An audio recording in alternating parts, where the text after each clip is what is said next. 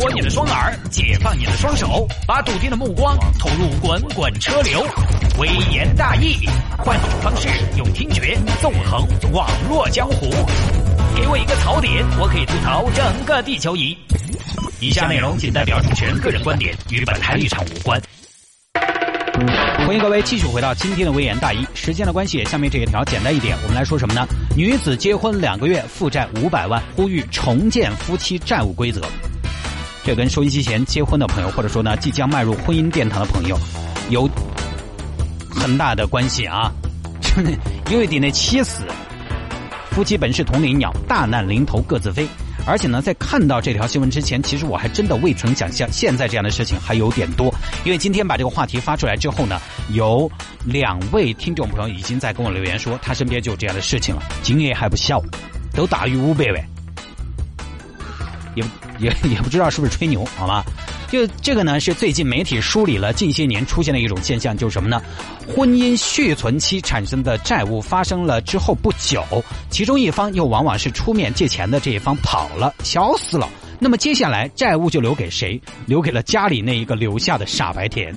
其中有一件比较极端的案例是啥子？有一名海归董女士和王先生结婚，在婚后不到两个月的时间，这个王先生借贷总金额在五百万元左右。两个月之后呢，王某跑路找不着了，董女士被判承担连带责任。目前，董女士名下一套价值三百多万的住宅已经被强制执行拍卖，因资不抵债，现在她自己也变成了老赖。而这个钱呢，她自己说的，她分儿都没用到，也没见到过。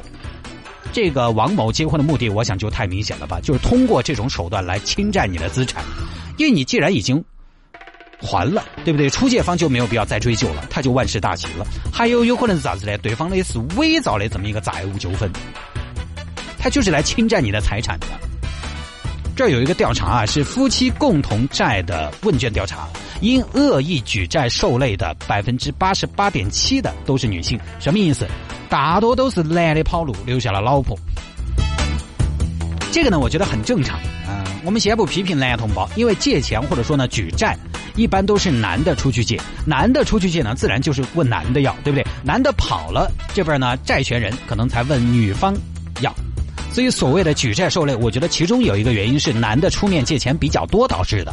这里面我觉得有两种情况，一种是像刚刚那个董女士那种的，呃，他们老公故意的；还有一种呢是实在还不起了跑路的。所以呢，一方面是那么多的女性受害者在诉苦，但是另一方面，我觉得这个数据不能说明渣男都那么多，也不是每位女士都那么的无辜。为什么呢？如果是男方借的钱，你使用了、享受了，这个欠债还钱嘛，天经地义嘛，也不全是男方的责任嘛。董女士遇到的那种，当然是有点禽兽不如了。所以借的时候啊，借的这些钱拿来做什么了，也要做一个统计。那统计显示，这个媒体统计的受害者，也就是呃，应该是如果打官司的话，应该他们是原告啊。原告说的百分之四十一点五的举债方有赌博恶习，但是呢，又举证不能。就不举，上诉的时候，请问你有没有证据啊？举一个，呃，我不举，反正三天两头他又在打德州扑克、皮皮麻将，呃，有没有举证据啊？呃，证据就没得，反正我只晓得他三天两头又在打牌，就 这种口水话怎么能当做证据呢？再来看啊，百分之三十九点四的称债务为举债方恶意挥霍，就是这个钱借了我没用，都是他拿来抄了。他借的钱全部给他国人买的东西呀，给自己买了个捷豹，给我买了个捷达，给自己买的迪奥，给我买的大宝。他今天飞澳门，明天去香港。我今天逛泰华，明天菜市场。他的钱我是一分儿没用啊，没用凭什么要还啊？然后有百分之二十八点二的称举债方这个举债的钱是用于了养小三儿，他这个城市美啊，借钱泡妹妹，反正我是没用。另外还有百分之二十六点四的人称借款可能是用于经营，也就是说，大部分的钱，按这个被留下的这个人来说，他觉得这个钱是用来赌博、挥霍、养小三了。但是哦，大家不要拿起半截就开跑啊，觉得这些男人太渣了，这只是原告的一面之词。为了逃避责任，他有可能从流程上啊肯定会这么说，他避免自己的责任嘛。所以你不能说女方就一定无辜啊，而每一个男人的钱都拿来搞这些台子了，可不可能嘛？你想想，对不对？好，这个就是跟大家普及一下，我查到了哈，现在这种婚姻续存期间的债务问题有一个死穴，呃，也是我其实有点不太明白的地方，就是啥子？他这个啊，借钱你出去借钱，两口子虽然说这个债务呢两个人都要承担，但是呢，只需要单方签字就可以了，他不用夫妻双方都去签字，也算是共同债务。比如说你老公背着你出去借了一百万，你不用签字，对不起，已经是你们的共同债务了。除非是什么情况呢？就是夫妻一方能够证明债权人与债务人明确约定为个人债务，或者能够证明第三人晓得夫妻就你们两口子对婚姻关系续存存续期间所得的财产约定归各自所有的情况除外。那这样的话就涉及到一个问题，就是在事前结婚之前，大家就要把这些话说得很白。哎，我先说啊，你昨夜借的钱我不还啊。光说还不行，你还得白纸黑字，还得写上。那按照我们国家的风俗来说，多么的伤和气啊！婚姻搞得跟契约一样，生意一样，很多夫妻呢可能就不会签约，这儿就留下了后患。再接下来认定夫妻共同债务，关键要看两点：一是看借款。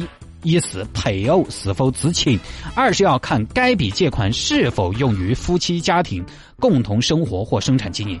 所以这个第二点也就很好解释了为什么之前的调查显示那么多借债的不是赌博就是养小三了吧？